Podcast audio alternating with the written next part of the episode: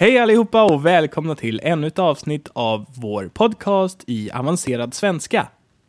Joho! Joho! Jag heter Ludvig. Jag heter Joakim och idag ska vi prata om ett litet eh, spännande och konstigt fenomen som vi kallar för lillördag. Hur länge har du varit medveten om det här fenomenet?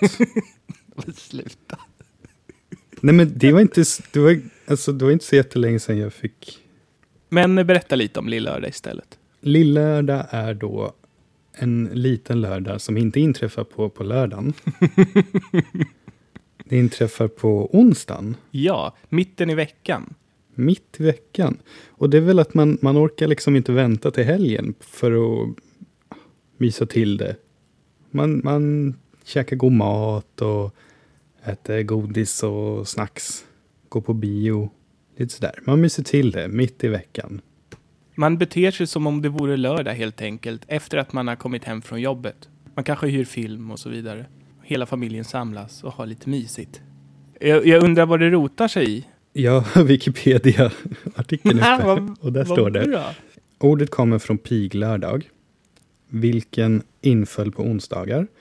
Det var då pigan enligt traditionen hade ledigt eftersom hon inte fick vara ledig på den riktiga lördagen.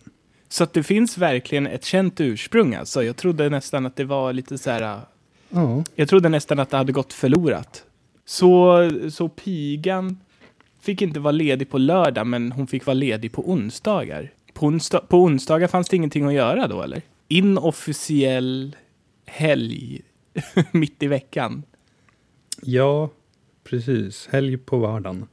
Vad brukar du göra på lillördag? Brukar du fira lillördag? Ja, alltså vi brukar väl eh, kolla film och eh, ja, men laga något gott. Till, Och, till skillnad från andra dagar när du inte kollar på film, eller? Ja, men på tisdag så är det ju lillfredag. Ja, just det. Br- Brukar du, också göra, brukar du också köra med den? ja. För att jag brukar alltid, när jag ska... om det är Jag brukar så, köra så här. nej men om jag, är, om jag är sugen på chips eller någonting, så har jag alltid Ja. en, en, för, en bortförklaring till min tjej. Ja, men jag med. Jag med. Så det är alltid då, då det, jo men nu är det idag före lillördag. Och nu är det ju nu är det idag före fredag. Och sen, är det, Ja, och sen är det fredag, sen är det lördag. Och sen är det söndag. Då måste man, då måste man liksom eh, muntra upp sig inför måndagen. Exakt. Och sen är det ju dagen före, dagen före lillördag. Men måndag, måndag så är det ju liksom, då har det ju precis varit helg. Då måste man ju ha någonting för att mjuka upp liksom veckan. Precis, man trappar ner helgen för att komma in i veckan. Man trappar ner helgen. Och på, på tisdag då är det ju lillfredag. Ja, För på onsdag är det lillördag. Sen på torsdag då är det ju nästan fredag ja men då är det ju dagen före fredag, så det är ju dagen före dagen liksom. Dagen före fredag. Ja, Och sen är det lördag. så är helg hela Ja. veckan. Mm. Gud vad bra. Det, vi är lite som Pippi Långstrump, hon bryr sig inte riktigt om sånt där.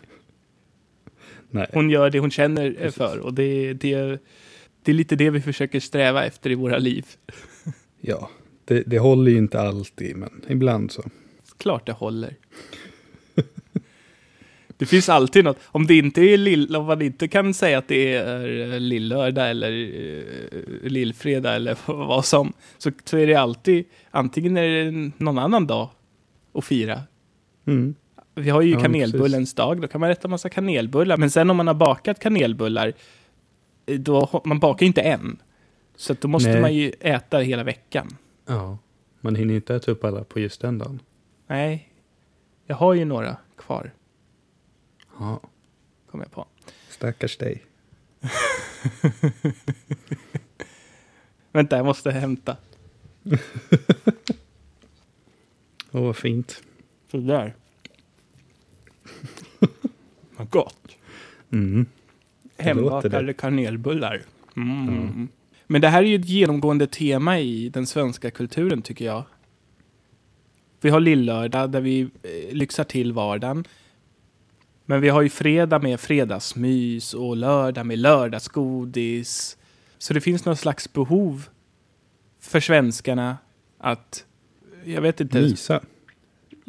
lyxa till vardagen eller lyxa till det så att eh, man kan må bra.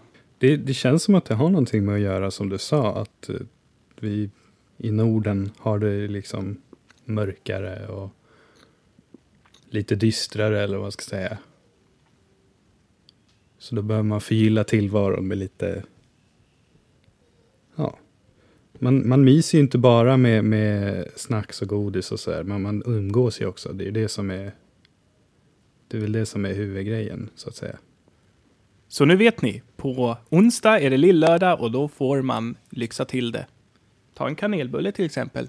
Ja. Jag hoppas ni gillade det här avsnittet och eh, vi ses i nästa avsnitt, precis som vanligt. Hej på er! Hej! Schau mal bei sprichmalschwedisch.com vorbei für zusätzliches und interaktives Material für diese Lektion, Videos und weitere nützliche Hilfsmittel, um Schwedisch zu lernen und werde ein Teil der Sprich mal Schwedisch Community.